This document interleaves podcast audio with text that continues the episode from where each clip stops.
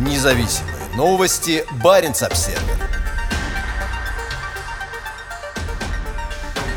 Российские законодатели делают шаг к засекречиванию данных о собственности на недвижимость.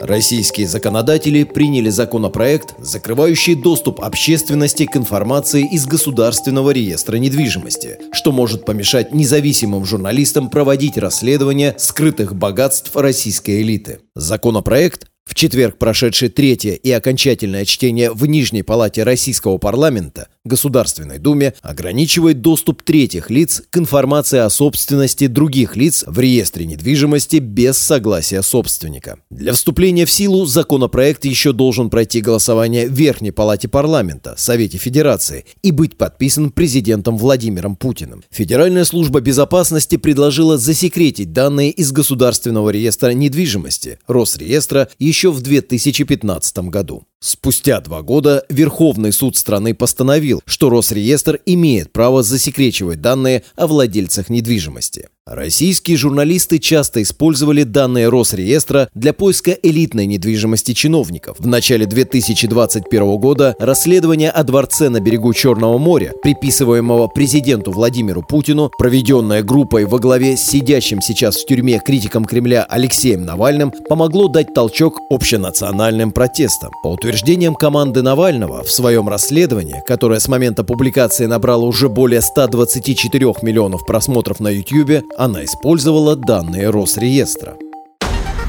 Независимые новости. Барин обседный.